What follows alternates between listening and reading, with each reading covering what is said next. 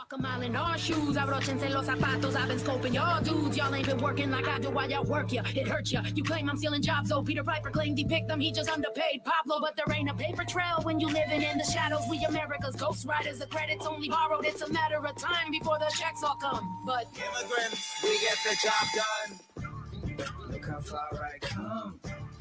Look how far I come. Look how far I come.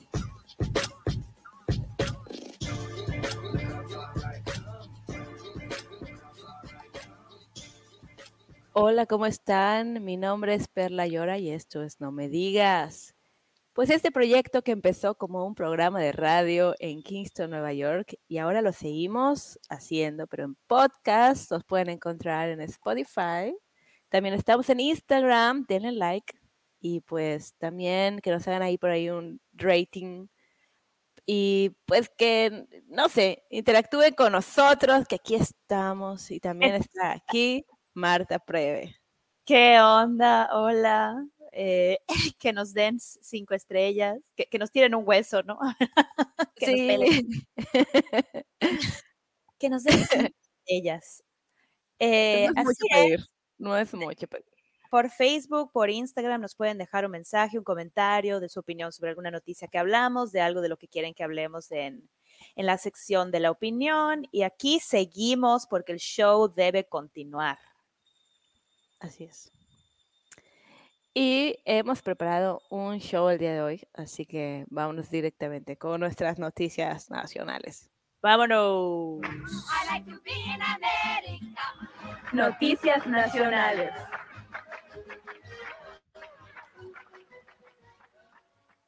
Les cuento que una mujer es expulsada de por vida de Tinder por usar la app para reclutar gente para su equipo de kickball.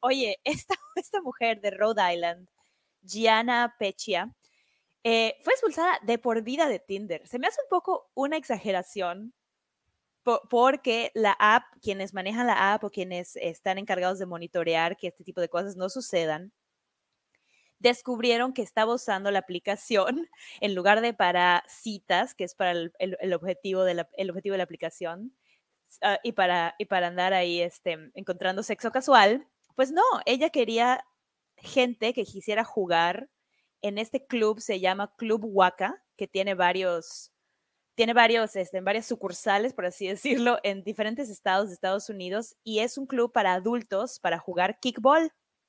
Pues, pues la sacaron de Tinder y, dice un día que un día trató de iniciar sesión y decía que estaba em, expulsada de por vida y la verdad es que se me hace una exageración, pero Tinder tiene una regla, no sé si tú sabías esto, que está prohibido solicitar, eh, vender o tratar de hacer negocio o cualquier cosa que no sea exclusivamente para salir en citas. Entonces, ella se, organiza, se dedicaba a organizar reuniones con, con los matches, o sea, con la gente que conocía en Tinder, organizaba una reunión para proponer ser parte del equipo de kickball.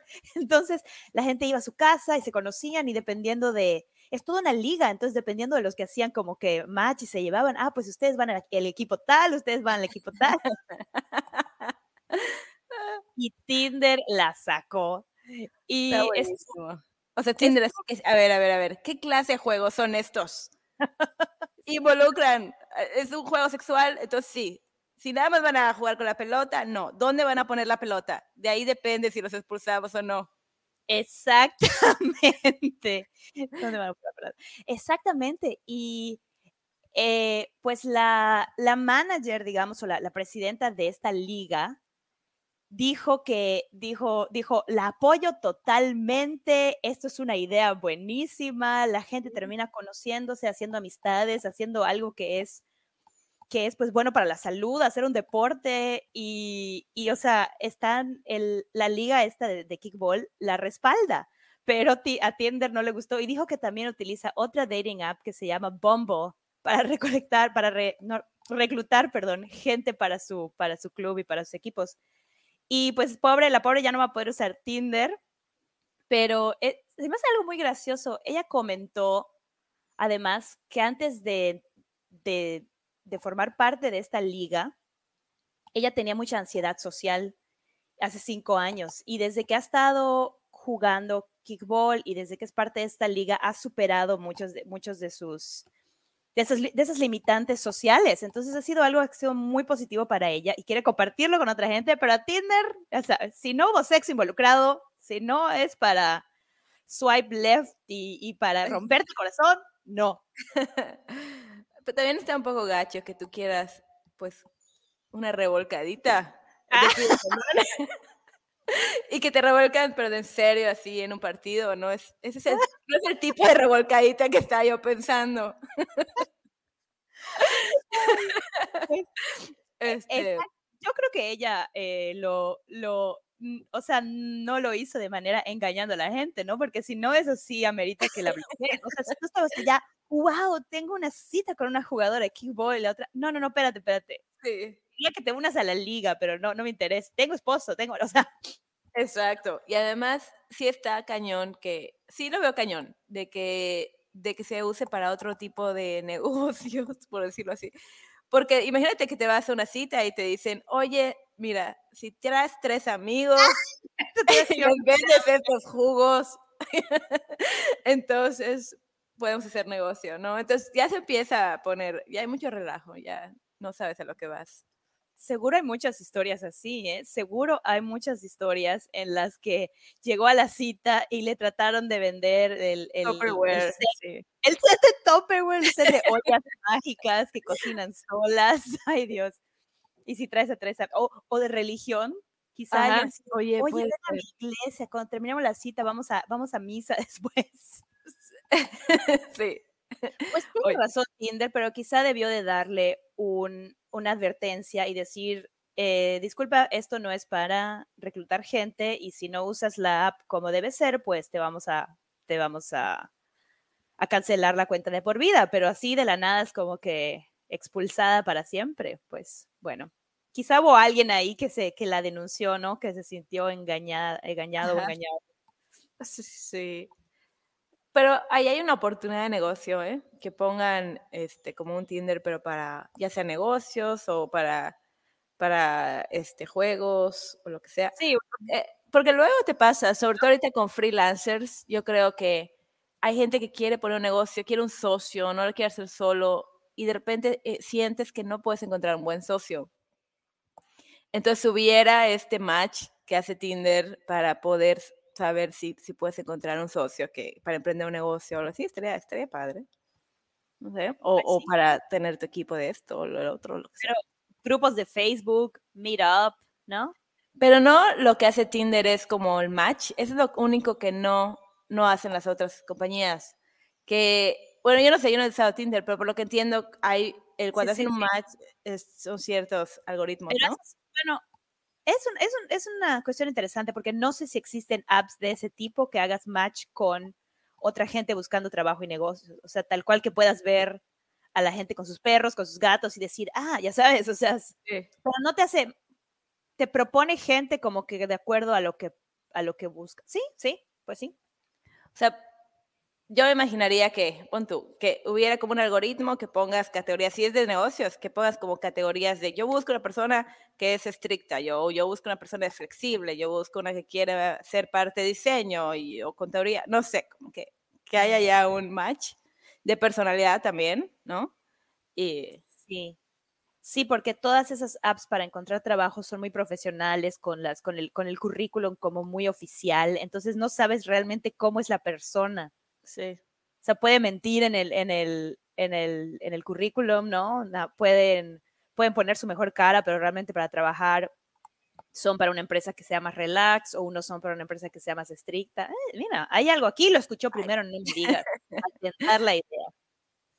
ok. Oye, Marta, pero ¿sabes quién van a estar reclutar gente en Tinder? Los dueños de Waffle House, porque no sé si te enteraste, pero estuvo por ahí un video viral eh, allá en TikTok donde donde una persona dijo, yo me puse a hacer mis waffles en The Waffle House porque la persona que estaba ahí haciendo los waffles renunció al momento y dijo, no trabajo, no les sirvo.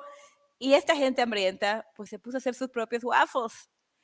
Lo que me gustó es su comentario que güey, esta gente que va a este lugar de Waffle House haría cualquier cosa menos regresarse a su casa.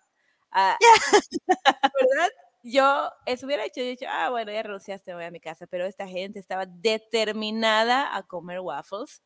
Y ahí los ves en el video, como que están así como perdidos, algunos waffles están quemando, pero ellos están ahí usando Felices. todo, lo- sí, y usando todos los ingredientes, hicieron sus propios waffles, no pagaron. Fue No a pagamos. de la casa, claro, y, y se fueron. Entonces, pues Pero además, ¿quedaba alguien más o él era el único? O sea, era el único. llamado, ¿no? Era el único que estaba ahí. Y no sabemos, yo intenté, intenté ver qué, qué- cuál fue el suceso, por qué, por qué renunció así tan abruptamente. No, no pude encontrar información, pero, pero simplemente dijo que se fue. Y los usuarios y los comentarios decían que esto ya ha pasado algunas veces en Waffle House. Entonces, para los de Waffle House, que simplemente renten la cocina y que la gente vaya a hacer sus waffles, sería una buena idea, yo creo. Mira, se lo puedes vender a un hipster, a un, a un, a un millennial así de, ven y haz tu, pro-". y haces como esos de, haz tu propia pizza, cocina tu propia cena, y te cuesta carísimo, lo tienes que hacer tú. y es como que la experiencia, cocina sus propios waffles.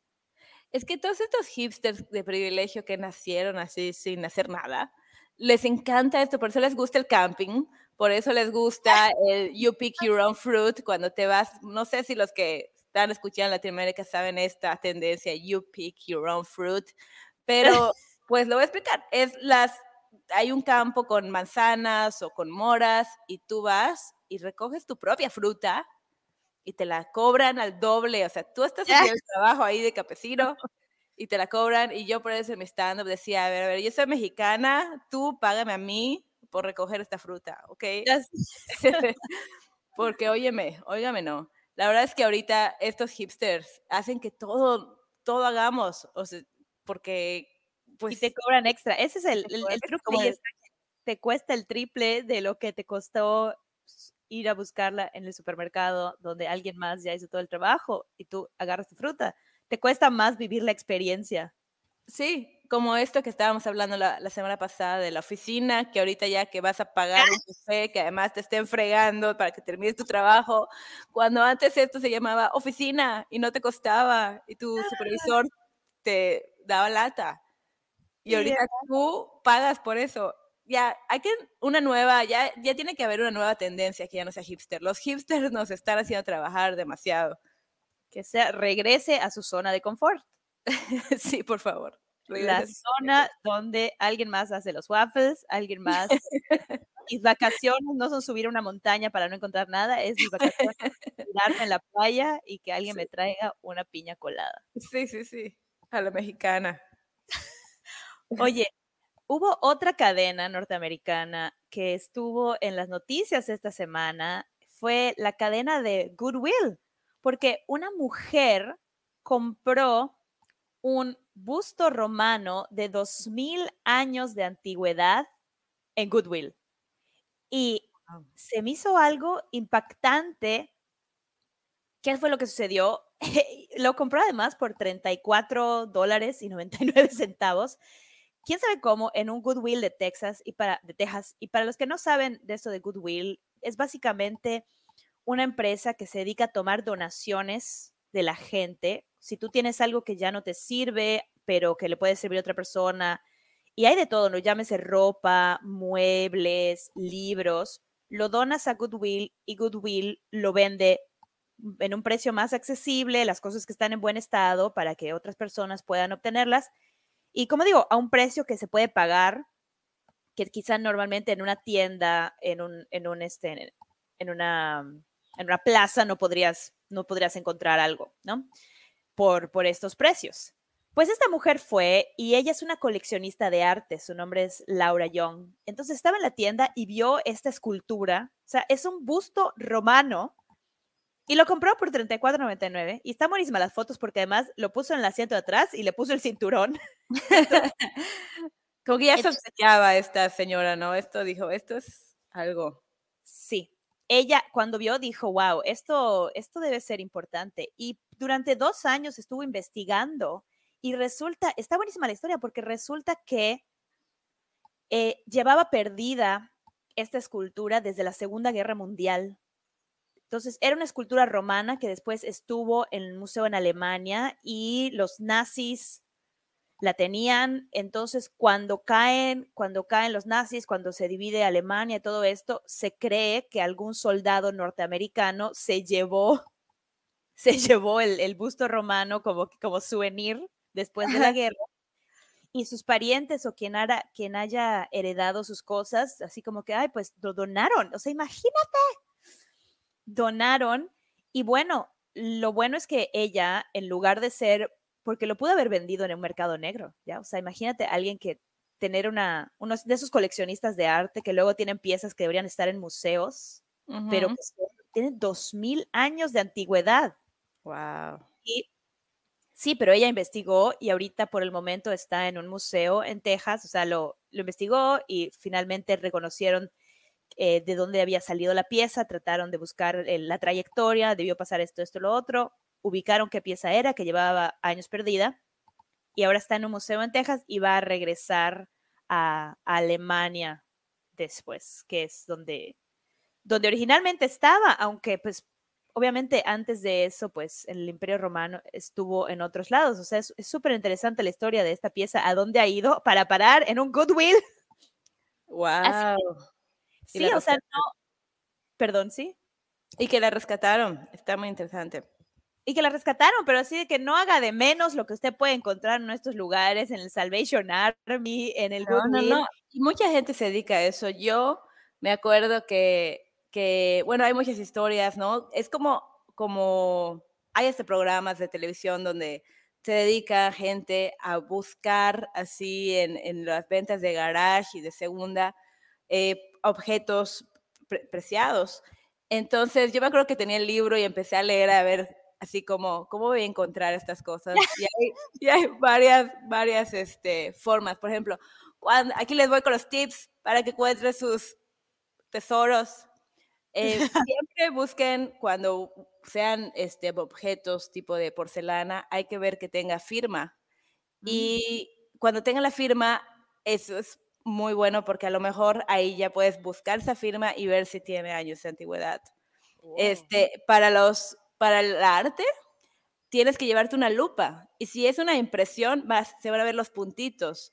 Pero si es original, entonces no van a ser los puntitos, entonces es una obra original. Entonces, pues si dice ahí Picasso, como acaba de pasar, que una persona se encontró un Picasso este, hace poquito, que vale millones, pues está. Y también, bueno, hay, dependiendo de lo que sea, hay como muchas maneras de reconocer que sean objetos antiguos y originales, y a mí me encanta porque, porque siento que es como, como ser pirata y encontrarte con un tesoro y a estar buscando. Hay gente que lo hace a nivel nacional, que se dedica a recorrer todas las ventas, todas las ventas de garage de Estados Unidos para ver dónde encuentran. Y a veces es una cosa que vale mil dólares y a veces una cosa que vale un millón de dólares, ¿no? Pero, pero ahí puedes encontrar. Oye, Perla, ibas, ibas así, querías hacer tu negocio de, de venta y rebet, compra-venta de, me encanta, de antigüedades, la verdad, a mí me encantaría tener antigüedades porque me gustan de todas maneras y de repente entre eso que te sale un, un busto romano, pues mejor, ¿no? Pero, pero, a mí me gustan mucho las, los objetos antiguos, sí, algún día lo tendré, cosa una viejita. Pues, aquí en Nueva York existe un museo de la basura que se hizo porque un, un recolector de basura encontraba en las casas millonarias y departamentos de gente millonaria que sacaban a la basura cosas que parecían, que él decía, cosas que debían estar en un museo. Y existe un museo de la basura de todas, tanto cosas valiosas como curiosidades que la gente sacaba. Es como que, ¿qué es esto? Oye, está buenísimo. La basura de unos es tesoro para los otros. Exactamente.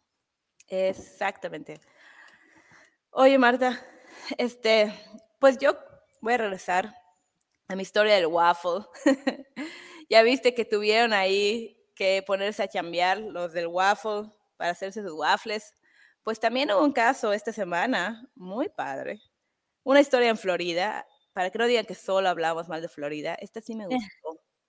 Resulta que una persona, un pasajero eh, un- que estaba en un avión, aterrizó un avión sin saber cómo usar el avión en su vida, había sido piloto.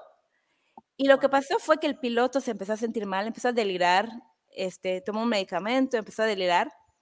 Y entonces el copiloto, era una avioneta, o sea, solo iban, iban ellos dos, tuvo que, tuvo que hacer este, tuvo que aterrizarla. Y es una historia que yo digo, ¿cómo me hubiera gustado estar en ese momento? Porque, porque no solo lo estaba escuchando la torre de control, sino habían otros aviones en el aire que estaban escuchando el drama. Pero todo empieza porque le habla a la torre de control, que, es el Fort Pierce Tower, y le dice, este, tengo una situación muy seria. Así empieza, así empieza así le dice. Mi piloto ya está incoherente y yo no sé cómo manejar el avión, pero lo estoy manteniendo en, mil, en 9100, que yo, yo creo que es la, la, la estable, no tengo idea ni siquiera qué es. Entonces le dice el de la torre de control, y dame tus, tu ubicación. Y le dice, o sea, yo pues obviamente estaba pidiendo coordenadas, y el otro, pues, este, veo la costa de Florida.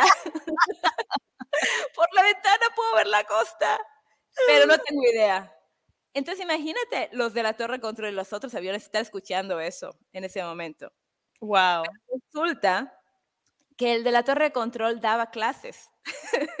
o sea, qué buen maestro y qué suerte corrieron porque le pude explicar cómo, cómo hacer el aterrizaje y lo aterrizó. En su vida había volado un avión y Uf. pudo aterrizarlo. Le dijo, a ver, este, le dijo el del control, mantenga las, las alas a, a nivel y vaya siguiendo la costa mientras busco información.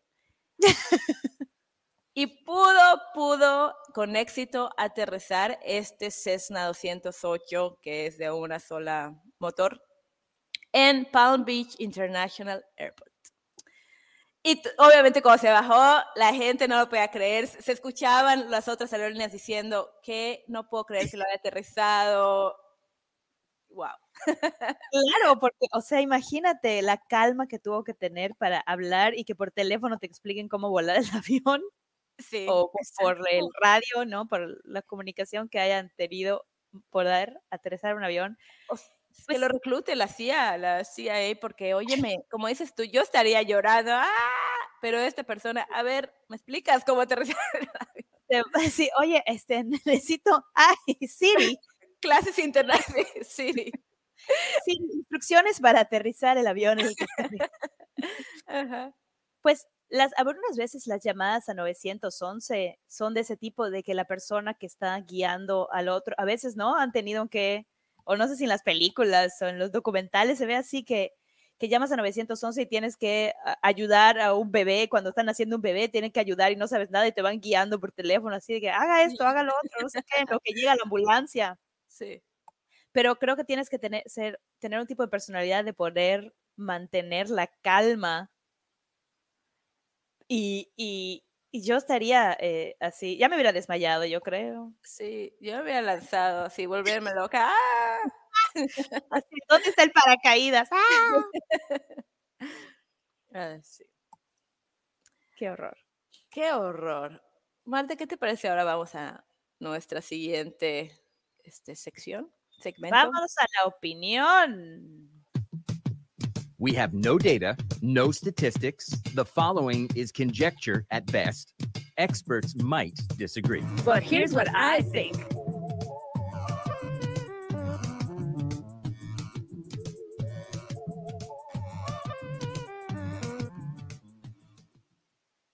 ¿De qué vamos a hablar el día de hoy? Vamos a hablar de la cultura woke. Wokeness, de ser wokeness, Marta. ¿Qué es esto de wokeness? Porque tiene una traducción al español, ¿Ah, sí? ¿no? Estoy preguntando. Ah, pues despertar, no sé. Ah, Pero aquí, me Oye, me les- gusta el español. sí, ¿verdad? Aquí se les llama woke a las personas que son, ¿cómo? Yo, ¿cómo cómo- tú personalmente, ¿cómo describes ser woke? Yo lo describo como una persona intelectual muy sensible. Pues el significado es como que un, un estado, un estado en el que estás, pues, sensible o, o- o muy alerta, Iluminado, ¿no? muy Sí. iluminado hacia los problemas sociales, hacia, hacia racismo, hacia desigualdad. pues, no sé, o sea, el de- despierto es como que estar alerta y pendiente de, de los problemas sociales, pero, pero siento que a un extremo que puede ser peligroso, ¿no? ¿no? Bueno, eso es Sí. lo que vamos a platicar hoy. Sí, porque eh, vino la idea, yo ya lo había estado pensando desde hace algunos días, porque yo trabajaba en una empresa muy woke. y me di cuenta que muchos de los que trabajan conmigo allá en Nueva York, en Upstate New York, eran woke, lo cual está bien, lo cual está muy bien. Había muchísimo, muchísimas pláticas y, como dices tú, estar muy alerta sobre racismo, sobre apreciación y, y cultural y, ¿cómo se dice? Apreciación cultural y apropiación cultural. Habían muchos este, sobre el cuerpo, ¿no? Que una persona pues sea body positive, de cuerpo positivo. Entonces, era constante estar pensando en el cambio climático, estarte cuestionando tus, tu- tu- tus acciones y constantemente. Lo cual cambió mucho mi vida, obviamente. Al mismo tiempo sentí que todos nos estábamos yendo a un extremo que estaba da- dañando nuestra salud, todos en conjunto. No fui la única, a mí me pegó más, creo yo, pero sentí que colectivamente estábamos enojados, había mucha ira, porque obviamente no puedes cambiar América y no puedes cambiar el racismo y, y, y tal vez queríamos hacerlo abruptamente, yo no sé.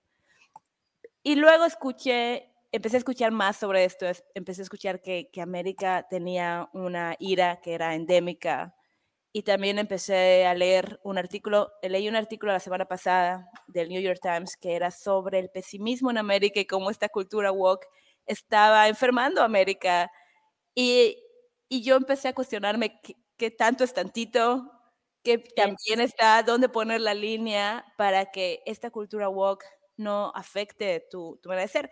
Y especialmente siendo mexicana, yo veía muchos comentarios de latinos en, en América que, es- que decían, a mí no me vienes con tu cultura woke, eso es tuyo, y que tú vengas con tu cultura woke es colonizarme, porque yo soy una persona de humor negro que me encanta reír, relajar, y entonces tu cultura woke es ajena a mí. Al mismo tiempo, a veces siento que nos pasamos de lanza los mexicanos y decimos, oye gordito y oye flacucho, y, no sabemos cómo esta gente está reaccionando a esos comentarios. No porque vivimos con eso mucho tiempo, va a estar bien que podamos seguir con eso, ¿no? En fin, ese es el tema de hoy. Eh, es muy interesante porque lo, lo, lo primero que pienso es que, que la idea de, ajá, esto es la idea de ser woke, o sea, de estar despierto, es eso, es darse cuenta de que, de que ciertas cosas en la sociedad y en el comportamiento, inclusive en el humor, chistes, son dañinos para la persona, son dañinos para las minorías, son dañinos para las mujeres, son dañinos para la gente que está oprimida, ¿no? Que vive oprimida. Entonces, entonces, obviamente, en, en papel, o sea, en, en, en teoría, es algo positivo, como darse cuenta de que sí hay una injusticia social, de que sí hay una desigualdad y de qué puedo hacer desde mi individualidad, qué puedo hacer desde mi persona y mi vida para cambiar eso, para hacer pequeños cambios o para contribuir a un mundo mejor, ¿no? O sea, estar alerta, despierto, despierta a esto. Pero como todo llevado al extremo, llevado al extremo es lo mismo que la extrema derecha. O sea, es, ¿no? Es una persona que piensa cierta forma y que te quiere imponer su forma de pensar y que te juzga por no tener la misma forma de pensar. Ya sea la extrema derecha, la extrema izquierda, el woke y el que está completamente dormido en, en- en el sistema, ¿no? Es, es, ah, tú no piensas como yo, lo que tú piensas está mal, cómo no te puedes dar cuenta. eh, y, y, creo que para mí lo que más, lo que se me parece más grave es que afecte la salud mental de una persona. O sea, como ya nada está bien, ya nada se puede decir, ya nada se puede, ya ningún chiste se puede hacer, todo lo que digas, comentes, o sea, tiene que estar súper filtrado, no sabes quién se va a ofender y, eh, eh, o sea, tengo un, tengo un, tengo una anécdota de, no es mía, pero en la empresa donde trabaja alguien más, iban a tener un día virtual para celebrar a los bebés que acababan de nacer. O sea, muchas mujeres que trabajaban, también hombres, ¿no? Muchas, muchas personas que trabajaban acababan de tener bebés, entonces querían tener una reunión de Zoom para, para pues para eso, para celebrar como, como un baby shower o no sé, eh, de, de la empresa.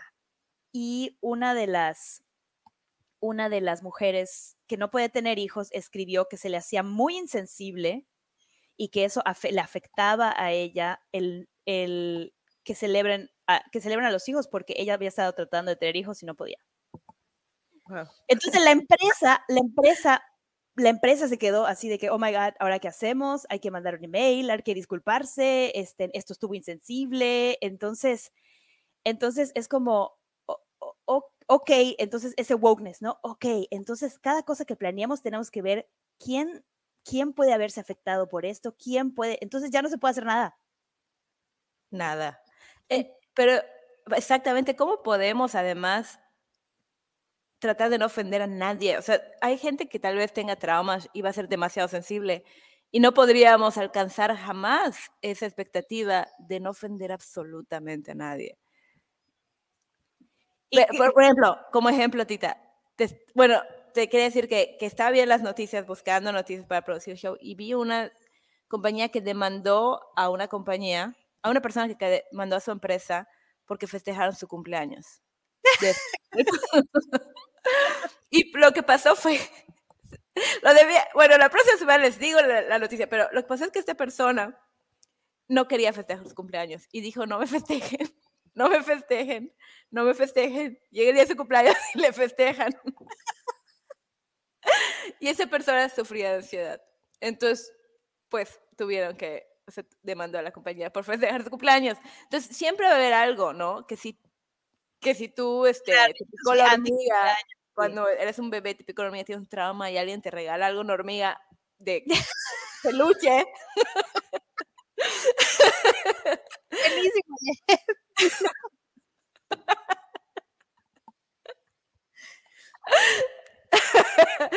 un ejemplo muy, este, muy intelectual que estoy dando aquí que seguro va a pasar.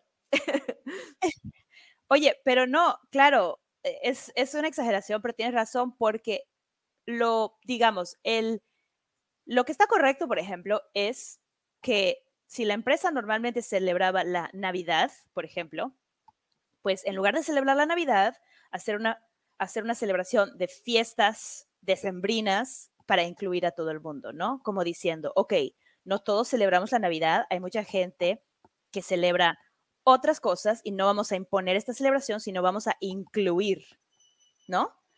O sea, son, son, esos son pasos que dices, ok, la empresa tiene que darse cuenta de quiénes son sus empleados y qué está pasando, pero obviamente llevar a un extremo en el que, en el que, ah, ahora no podemos hacer, no podemos hacer nada porque no vaya a haber alguien que, o sea, que se ofenda ahí, pues, pues, como tú dices, algo va a haber que no te parezca así de, ¿por qué ofrecen Coca-Cola si a mí no me gusta el gas? O sea, voy a demandar. Exactamente.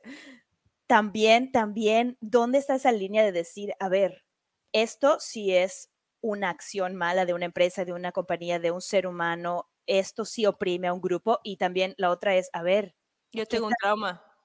Te- hay sensibilidades y entonces hay muchas sensibilidades, hay muchas historias, hay tantas como hay seres humanos, entonces no, no se puede cubrir todo. Y entonces las empresas ya están cayendo en eso, ¿no? En que para cubrirse hay que tratar de que no se puede hacer nada, no se puede hacer ningún chiste, no se puede decir, no se puede hacer una fiesta, no vaya a pasar algo. Como en South Park, ¿te acuerdas tú? Sí, Tú, sí, tú me contaste. Yo no lo he visto ni siquiera, pero me quedó grabado ese episodio que tú Es me contaste. ¿No? Donde que era que no podían hacer una fiesta navideña, ¿no? Tú lo sabes El mejor. show, el show navi- sí, el show navideño de los niños no podía tener esto ni lo otro porque se ofendía, no sé quién se ofendía y terminan haciendo un baile.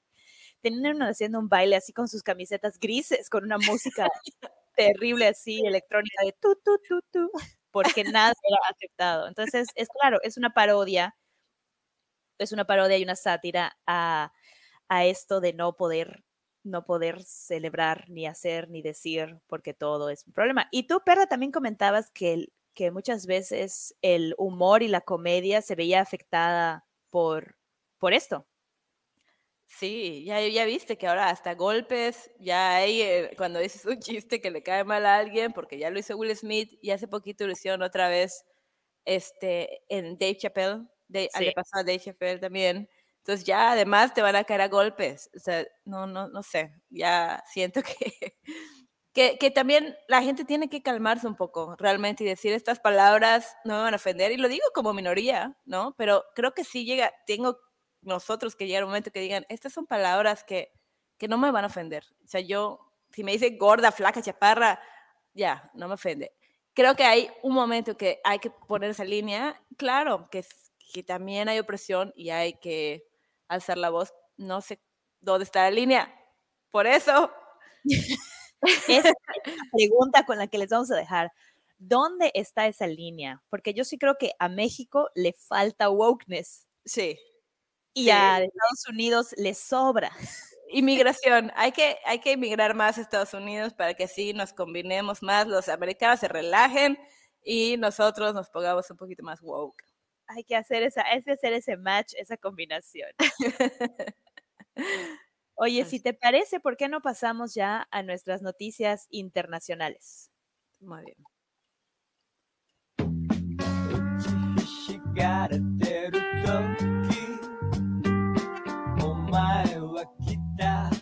And now, the international news.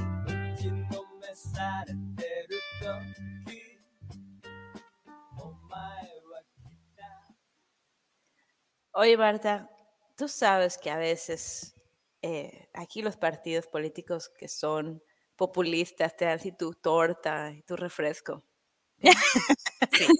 Para que votes por ellos. Pues déjame decirte que en Tailandia. ¿Qué? Una despensa, una O playera. despensa, sí, sí, sí.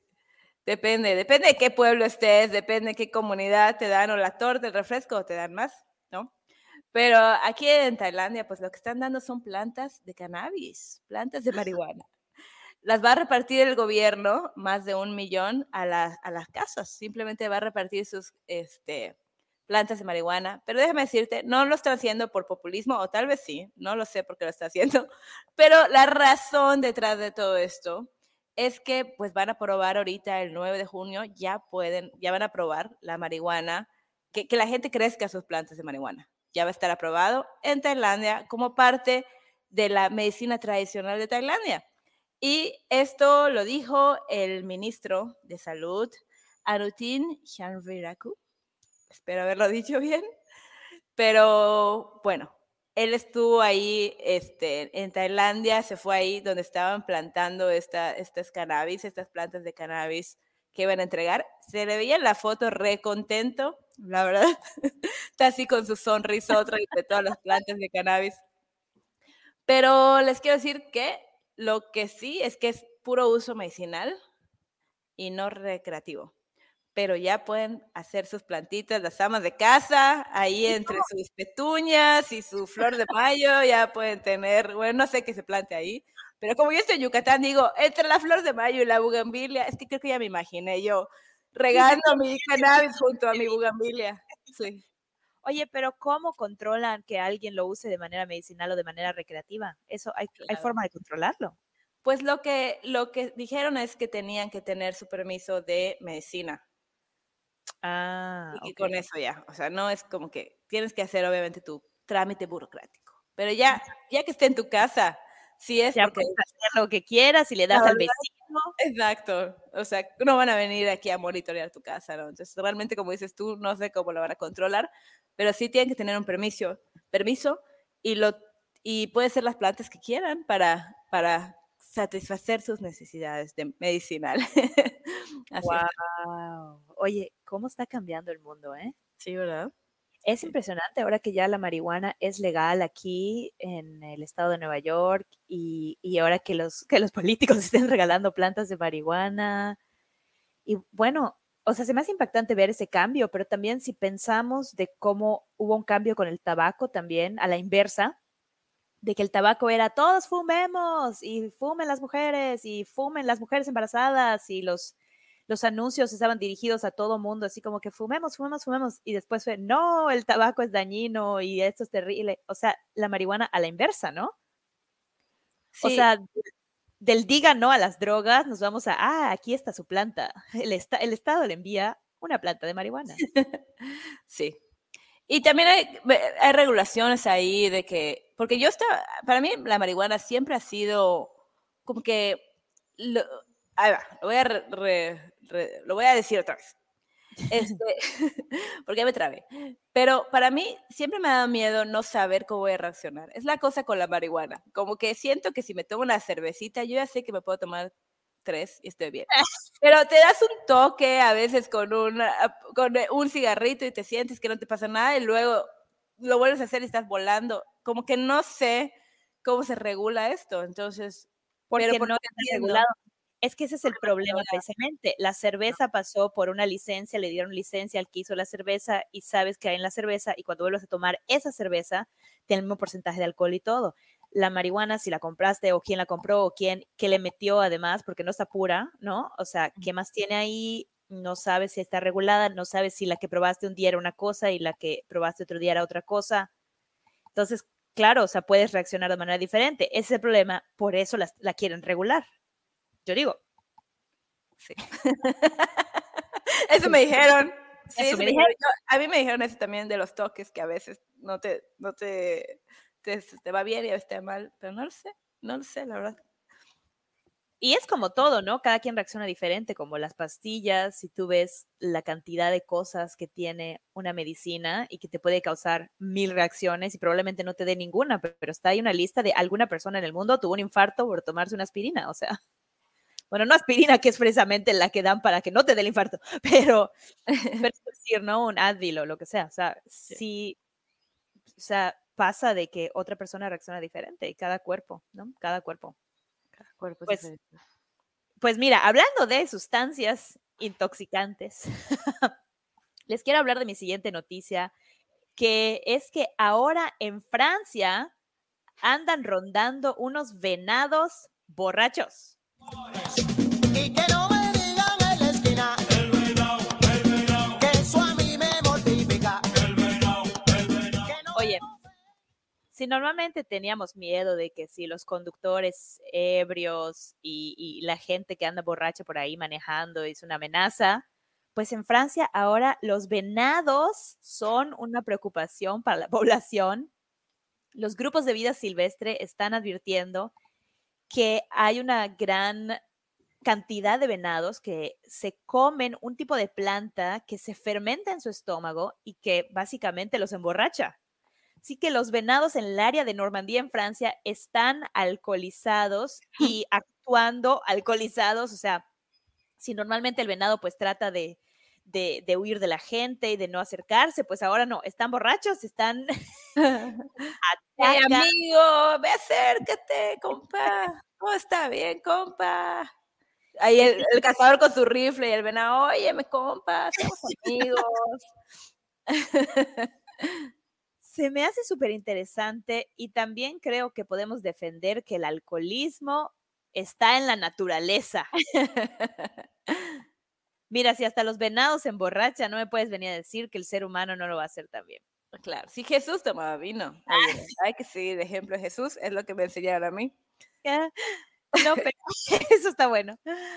Pero muy interesante que, el, que existen varios animales que se sabe que consumen frutos o plantas que los intoxican, ya sean de manera de alcohol o de manera de droga.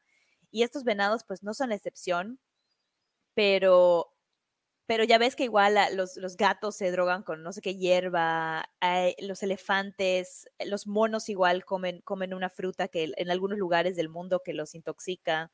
Entonces, es muy interesante que los animales también sufren de, de dependencias a las sustancias. El mono así, de que, ¿dónde está mi dealer?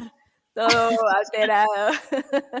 Y Por eso lo les malo- matan sus plantas y entonces por deforestación ya no pueden drogarse y los tenemos ahora salvajes. no, lo malo, lo, lo malo es cuando, cuando se acercan a los seres humanos o a las carreteras y pues, ocasionan accidentes y también pues los venados pues ya no están siendo tan precavidos y se meten eh, a las carreteras, a los caminos y pueden causar accidentes y pues se terminan muriendo, o sea, pobres animales. Sí. Mm. Oye, Marta, los que también están bajo el efecto de sustancias intoxicantes son los que van a comprar zapatos de 11.500 pesos de la marca Balenciaga que son, están rotos, desgastados. Por favor, que vayan a ver los zapatos que quiere vender esta marca. Están de esos zapatos que así te encuentras en las calles, que, que a veces están en los postes de teléfono, así.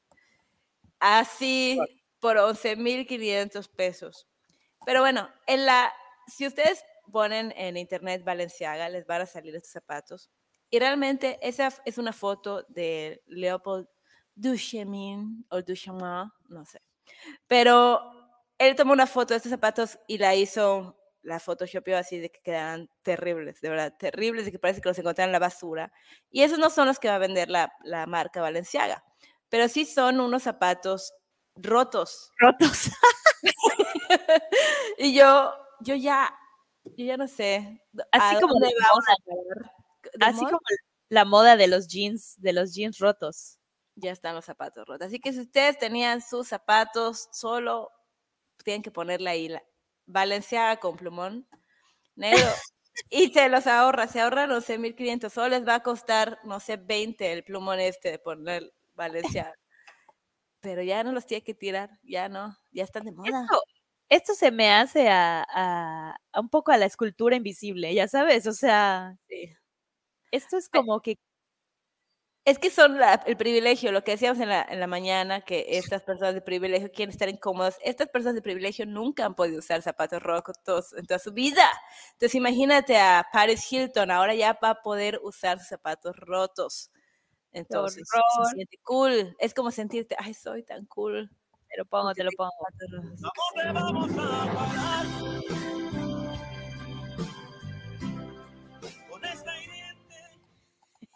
Es buen punto eso, o sea, desde el privilegio siempre tuvieron mil opciones de zapatos, nunca usaron sus zapatos hasta que tuviera hambre, como decimos, ¿no? Tiene hambre el zapato porque está despegándose de la suela.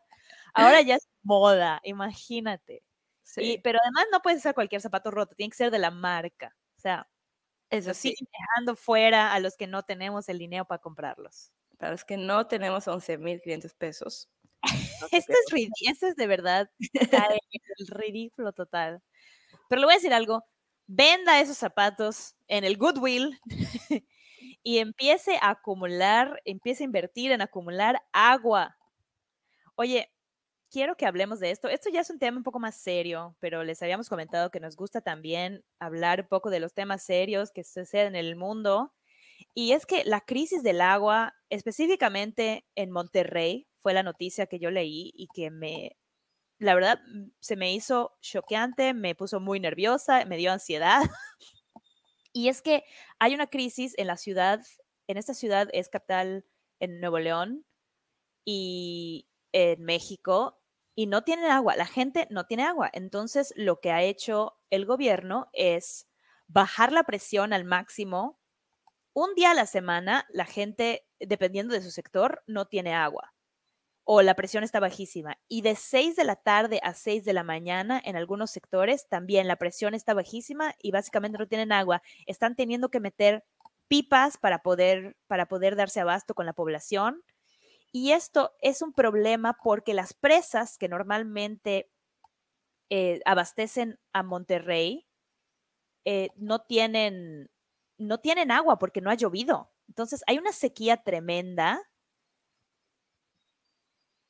y, y, la gente se queda sin agua. Y, y se me hace una cosa muy impresionante. Ya se, ya se ha dicho que la guerra, la siguiente guerra del mundo va a ser por agua. No sé. A mí me puso de verdad muy nerviosa pensar que nos vamos a quedar sin agua. Y qué feo lo que está viviendo la gente en Monterrey de que no hay agua.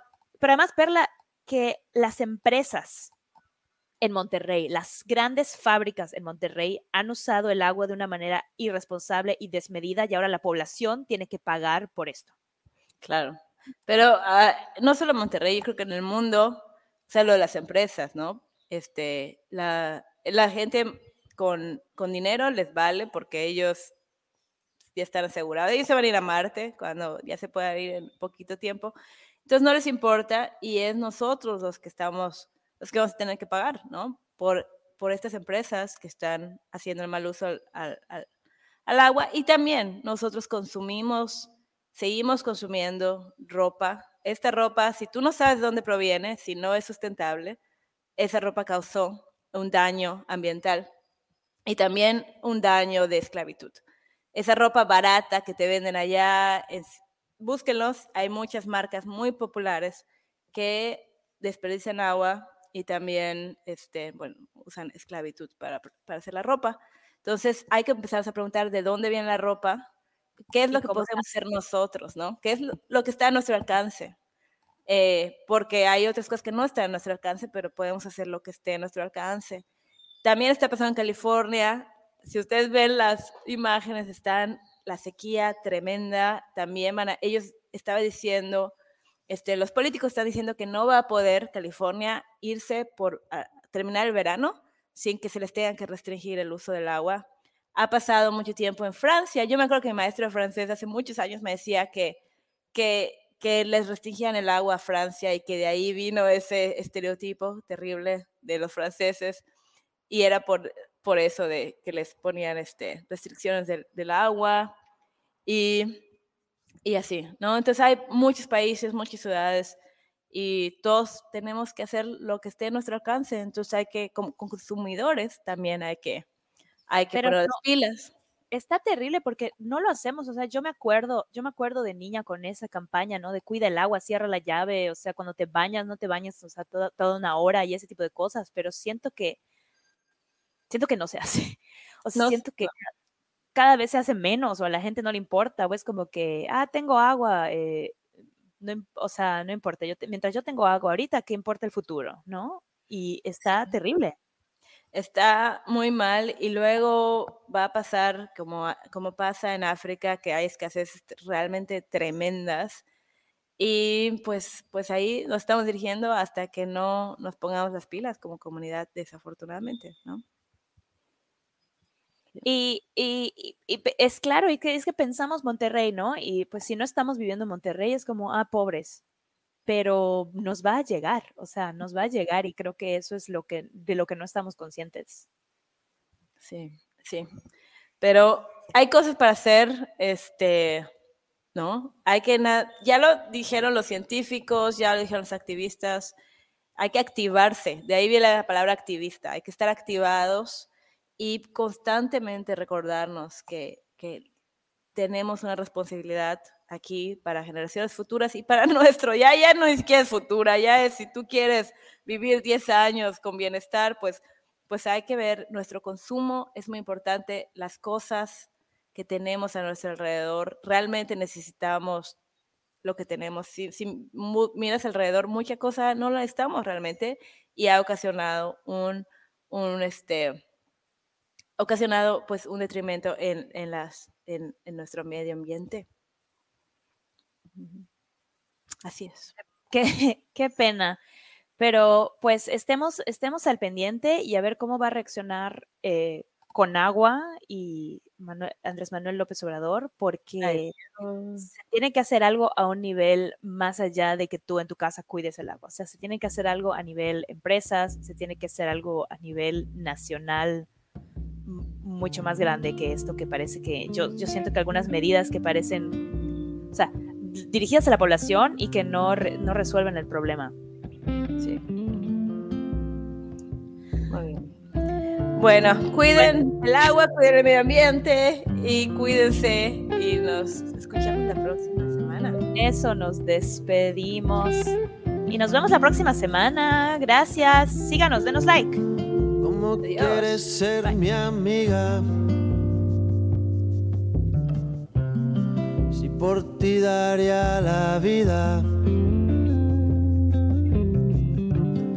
Si confundo tu sonrisa.